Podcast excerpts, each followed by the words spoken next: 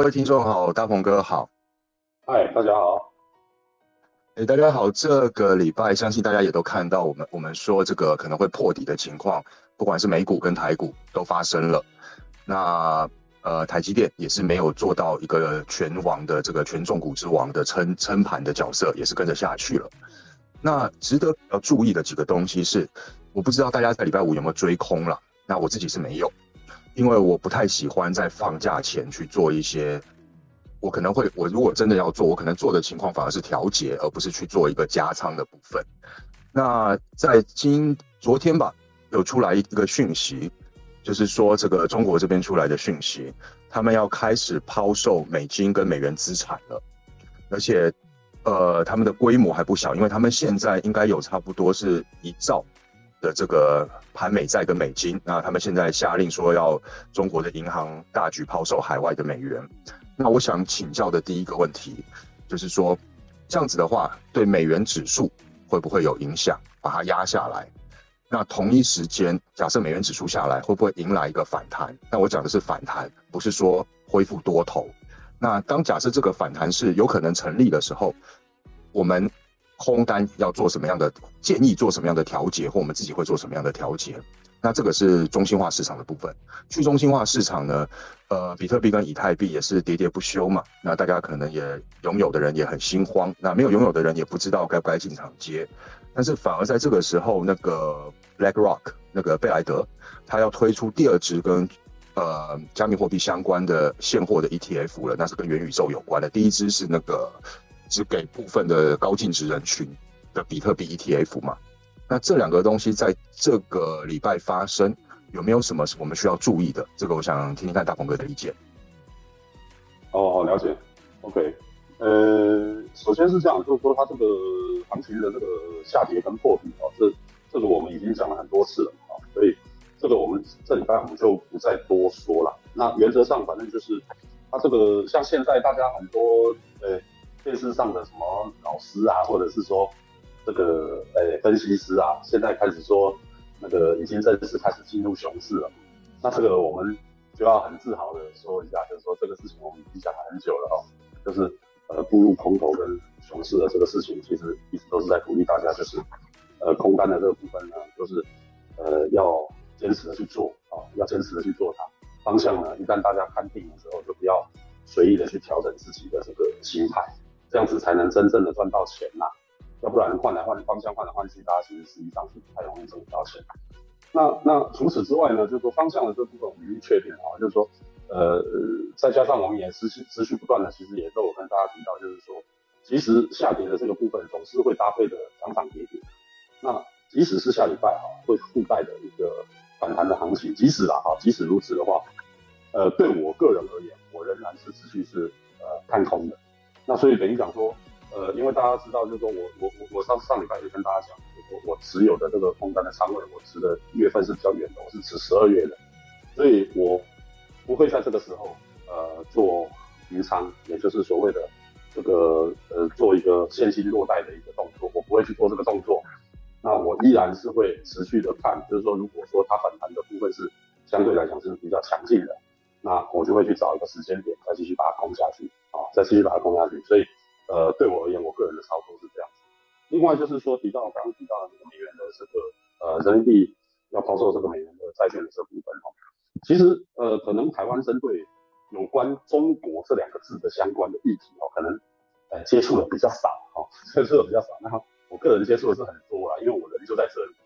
呃，我觉得实际上现在以目前的这个状况来看，其实他们早就已经在卖了啊，这不是。现在才开始的事情啊，他们早就已经开始做这个事情，那可能只是他们现在针对呃美元的这个强势上涨的这部分，他们可能要做一些呃政策上的这种怎么讲，就是安抚啊，就是要群群聚这个中国境内的这些声音跟这个力量啊，就告诉大家说，哎，我们要开始要抛售美元了，大家不用担不要担心人民币贬值的问题。那其实人民币贬值都已经贬到哪里去了？从六点五。一路就都已经到了七点，我那天看到最高好像到七点二四还七点二五去，所以其实他们已经贬很多了。他们现在卖的话，当然就就账面上的意义来看的话，他们是可以诶赚不少钱的哈，因为他们等于是在相对的高点可以换回比较多的人民币啊。那但是人民币相对来讲也贬值嘛，所以说呃以现阶段目前的这个状况来看的话，我觉得它不见得有什么任何的一些好处了。这个呃再加上就是说他们其实做这个动作其实早就已经开始在做啊，其实早就开始做了，不是说现在才开始做抛售美债这个事情。相对的一些呃数据，大家其实可以去呃去 FED 的纽约分行的网站啊，呃到 FED 纽约分行网站可以去看一下他们所有的这个呃债券的呃买方跟卖方，他们都会有一些相关的一些数据哦，都有一些相关数据可以给大家做一个参考。那大家就可以知道说，其实呃针对卖的这个卖债的部分，就卖美债的部分，他们早就已经在做这个。那呃，这个事情我反而是会觉得你应该要逆向去思考，就是说做金融的哦，做交易的，你不要去正向思考，你也不要去看新闻。你即使看到新闻了，我觉得你要去反向去思考这个问题，就是说他为什么要在这个时间点去提出这个新闻？我觉得都是有问题的哦。你对新闻这两个东西，这两个字哦，永远要保持着怀疑的心态，你千万不要信他。除了就是说一些相关的一些，比如说记者会公告。哦，这些数据的这些公告，它具有真实意义的这些东西，它很空洞的东西，比如说啊，我要告诉你我要抛美债，那他也没跟跟你讲他要抛多少，那他也没告诉你哪时候执行完啊，他的第一笔要从哪时候开始，他也没讲，他只告诉你说啊，我要开始大规模的抛抛美债，然后大概多少钱，哦，这个这个这个我觉得数据很空啊，哦，那为什么他要在这个时间点抛美债？我觉得我个人的感觉啦，就我个人感觉就是，我觉得中国境内可能真的出了非常大的问题啊。可能真的出了非常大的问题，这个非常大的问题导致于他必须要赶快把现金收回来，要去缓解他境内的一些问题。那这些问题呢？我相信不光是我不知道，可能很多专业的新闻机构甚至金融机构都不知道，因为因为针对大陆这这个国家来讲，其实它很多东西它其实是不会公告的，它也不会让你知道。那我个人是这么会会去这么判断啊，就是呃，他可能只是想要让这个呃人民币的这个贬势跟美元的这个呃升势，可能就要稍微有一些气氛上的呃反转啊，气氛上的反转。但我个人认为没什么用，我我觉得没什么用，这个态势已形成啊。今天即使它会从呃七块两毛四啊跌到七块，但是我觉得它也不过就是在七块两毛四。跟七块之间做一个盘整，啊，基本上上了七块，我觉得要再回去六块九的可能性，应该是低过于百分之五了。我我个人认为是低过于百分之五，我觉得不太可能。美元可能就是已经开始会维持一个比较常态性，而且比较时间比较长趋势的一个一个一个趋势啊，就是比较强势的趋势。大家不要忘记啊，十一月还有一次加息，十二月还有一次加息，所以说，呃，人民币人民币现在出来针对。啊，美元的这部分，他要去做喊话，或者是他要去挑战，我个人认为他的呃机会赢面呢啊是非常低的啊，非常低的，不太有可能有什么样的机会啊，所以呃不用针对这个事情呃有过多的这种担心，我觉得纯粹就是说针对现在目前的这个市场，可能它会有一些来来去去的一些震荡哦，这个是难免啊，这个是难免，所以。以现阶段这个目前来讲，你刚刚讲的就是说，包含，呃，像呃，就是以现在现阶段目前就是，呃，中国它现在要抛售抛售美债的这个部分，包含下礼拜可能会有一些啊啊还不错的一些短多行情吧，应该是这样讲。呃，不过我觉得也只是有可能而已啦，哦，也只是有可能会有一些短多的行情。呃，这个部分我个人的看法就是说，还是心桃爱聊斋了哦。其实他在聊斋，然后，呃，你讲什么做红台，我我也忘记，他是好像有一个顺口溜，好像有个顺口溜，就是，呃，不用太担心这个这个大陆针对人民币跟美元的这个趋势的这个问题，呃，改想要试图改变这个趋势的问题，或者是他想要抛售的这个美元的这个问题啊，我觉得没有这么多的这些问题，但是它背后包含的，呃，一直以来我们针对全球哦金融市场看空。的这些因素依然是存在哈，并不代表美元它现在上涨就是呃价格上涨啊，就是就是呃不是抱歉抱歉不是价格上涨，就是它升值，美元升值的这个事情并不能改变就是说他现在目前全世界，包含他自己哦，包含美国他自己本身，它是整体经济在走下跌趋势的这个状态。那即使是我昨天呃看到新闻说介绍什么呃巴菲特进场哦，说什么进场买一些股票，呃，我觉得这个巴巴巴老这个人啊，就是呃他做的这些事情呢，嗯，我们不用太过于去参考他，因为他买的部位 size 很大，那他不太可能就是说他在一开始的时候就一口气全部打进去，他一定是会花很长，比方说他买一张股票，他可能会分十次、十五次。啊，他不太可能一下子，比如说这个五五十亿美金、三十亿美金，哦，买股票就这样小这样砸进一一笔单就砸进去，我觉得不太可能啊，除非是他这个股票流动性非常强啊，比如说可口可乐啊、波音啊，像这种公司啊，Microsoft 啊，像这种公司，它才有可能呃金额会比较大。不过这些金额砸下去，对这种这种公司来讲，其实它也不太会有什么变动哦。所以呃，简单的回复一下林燕你这边的问题。就是我的看法大概就是这样子。那大鹏哥，那针对这个我们提到的加密货币市场呢，你这边的感觉，因为它最近跟这个中心化市场的联动蛮大的嘛，但在同样在这个时候，贝莱德还是去做了这个动作。那再加上说英国呃民间去抛售英镑，然后去买比特币，那你觉得这个我们很早就讲过，说比特币可能慢慢会具有黄金的这个属性，成为避险的。用途，但是为什么民间不去买美金呢，而去买这个比特币呢？这一点是我觉得不是那么能够理解的，因为美美元还是在一个上升的通道里嘛，对所有的货币来说都是强势的嘛。哦，这个很容易理解啊。其实它其实只是一个观念问题。无论他今天是去买美元，还是去买英镑，还是去买人民币，最终它都是处于一个相对关系嘛。就比如说它是国际之间、国家与国家之间的一个互动关系。或者是国国家与国家之间的这种国际关系，它是处，它基本上是处在一个国际氛围里面去做的一个决定。那同同理可证，它现在目前的这个状况就是，目前所有的货币，包含美元，都存在于国际之间的相对不确定，而且这个不确定性是非常大的。你比如说，谁也没有想到，英镑，英国居然会 QE 啊！其实他们的 QT 哦，也就是。这个紧缩政策其实他们是贯彻的非常彻底的，他们是贯彻的比美国还要彻底的。那结果没想到他现在居然突然丢出了一个 QE 啊，而且他是没有上限的 QE 啊，所以说就变成说他一手左手在增发货币，右手在紧缩货币，这是一个非常诡异的政策啊。所以呃，你说英国人他现在目前这个状况，他要去买美元，他也怕美元出问题啊。哦，那。他要去买别的资产，包含股票、包含债券、包含所有的这些东西，他现在根本换做理念下不了任何决定，因为现在以目前来说，他呃这这些这个货币资产，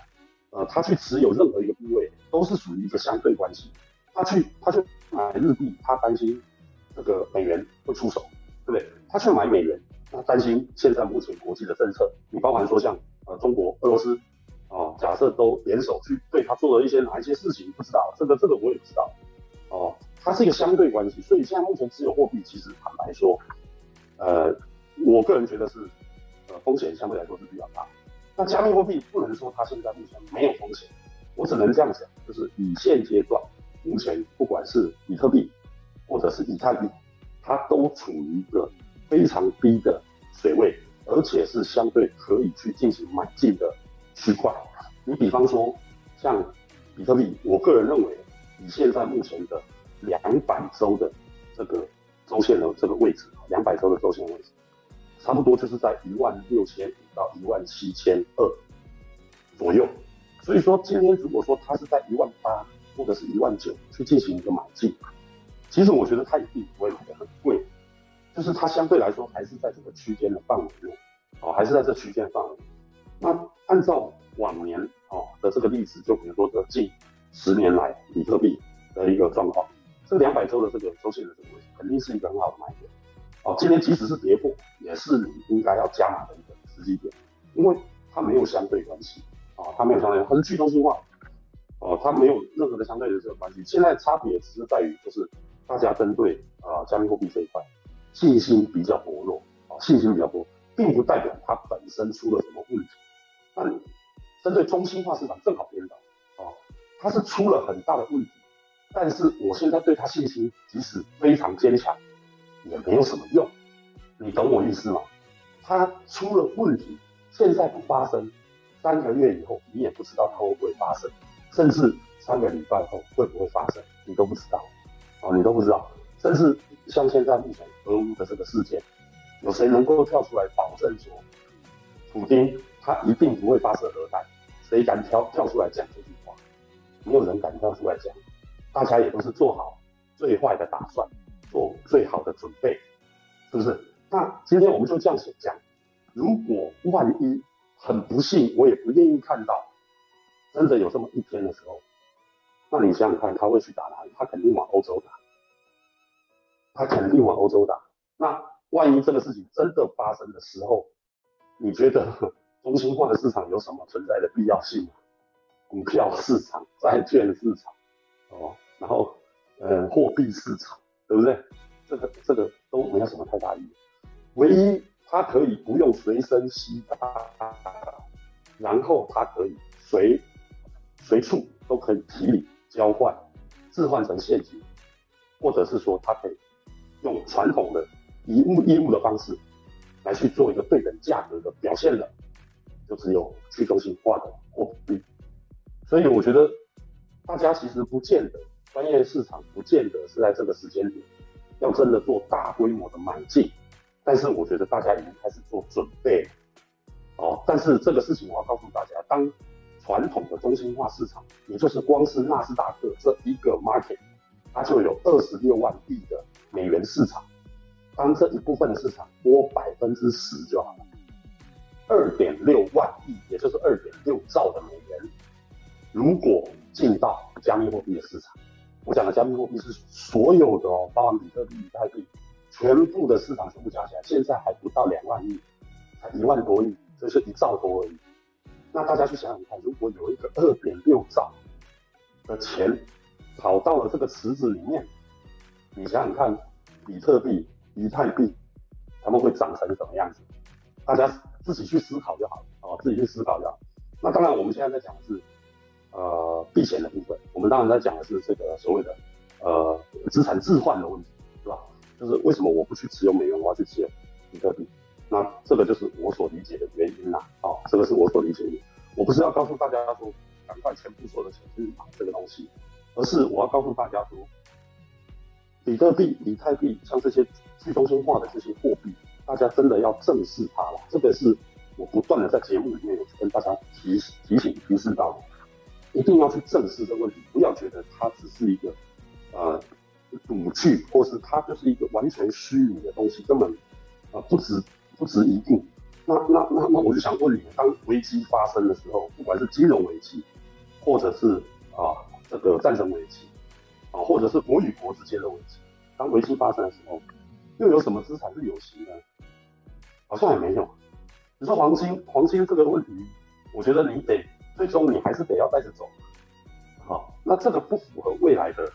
这个呃资产传送的模式嘛？哦，不是不符合资产传送模式，你还是你还是得透过呃这个人去 carry。所以说就变成说这个资产其实对未来来讲，其实它不富有任何的这个价值，就是我我觉得没有什么投资的价值啊，就。最多就是投机价值，哈，就投机价值，我是相信是有的。比如说，哎，像，呃，比方说现在黄金，呃，一万六，呃，一千六，我赌它到一千七，或者是一一千六，我赌它到一千五，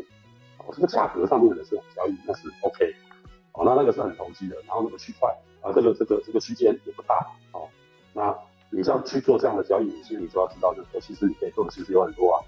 你如果真的要这样去做，啊，你也可以做纳斯达克啊，你也可以做 S M T 啊，你也可以做台股啊。你可以做很多东西啊，甚至你也可以做货币啊，你可以做日币啊，对不对？你也可以做这个英镑啊，你可以做很多很多很多东西。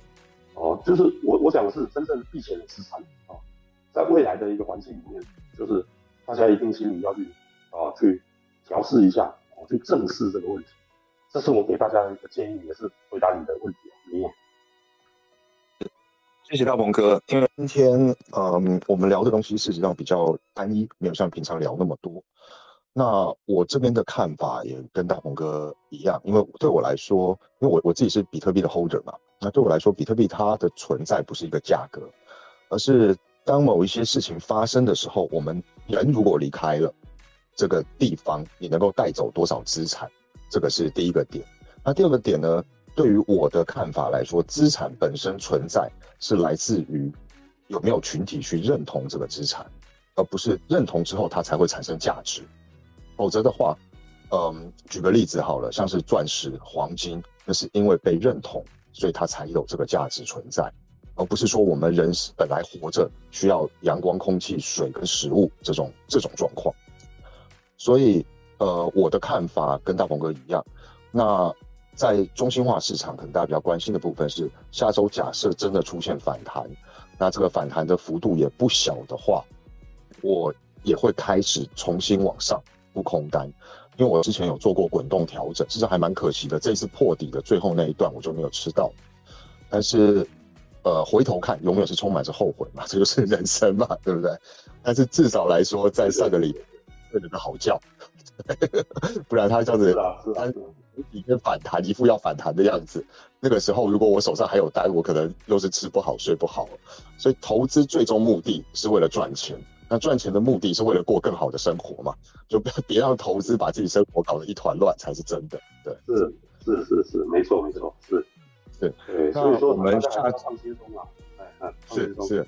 那我们下周就看看，如果真的有出现了反弹，那我相信那个反弹不。可能也不是一天就结束的这种反弹。如果它反弹久一点、大一点的话，呃，毕竟台股限空令出现了嘛，它会不会伴随着一个数天甚至上一个礼拜、两个礼拜的反弹？这我也不知道。那如果有的话，或许我们下个礼拜我们录的时候，我们可以给各位一个建议，是我们会考虑在哪个地方去做加空。那目前我想现在我们也看不出来，所以今天就先到这边好了。嗯哼。OK，可以，可以。好，啊，谢谢大鹏哥，也谢谢各位听众。对，祝大家顺心。谢谢，谢谢大家。好，顺心。OK，拜拜。拜拜，拜拜。